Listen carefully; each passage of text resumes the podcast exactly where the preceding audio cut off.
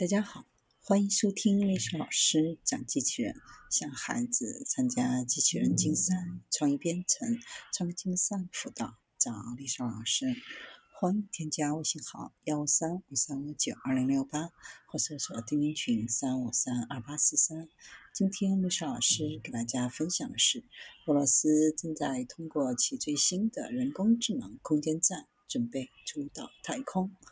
目前，人工智能几乎应用于地球上的每一个行业，也是时候该走向太空了。俄罗斯的新空间站将在很大程度上自主运行，使用人工智能以及舱外机器人，展示更高级别的智能。机器人在俄罗斯新的轨道站上使用，前哨站和宙斯核动力太空拖船都可以作为未来长时间星际飞行系统的原型。俄罗斯的目标是开发比现有国际空间站效率更高的新空间站。国际空间站的状况目前有很多不尽如人意之处。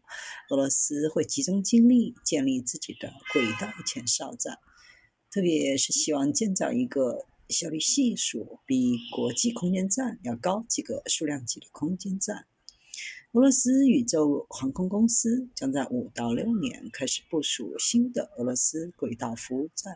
这将是全新一代的轨道舱，将采用开放式结构。当其使用寿命用完的时候，类似的模块将直接替换。